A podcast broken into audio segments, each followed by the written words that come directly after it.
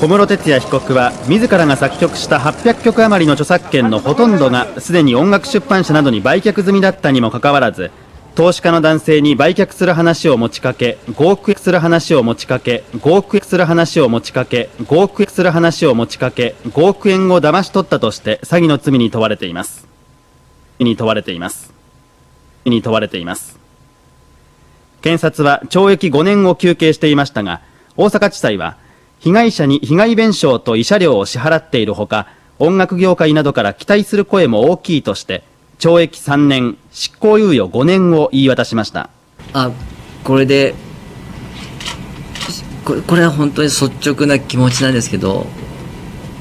音楽をやらせていただけるのかな。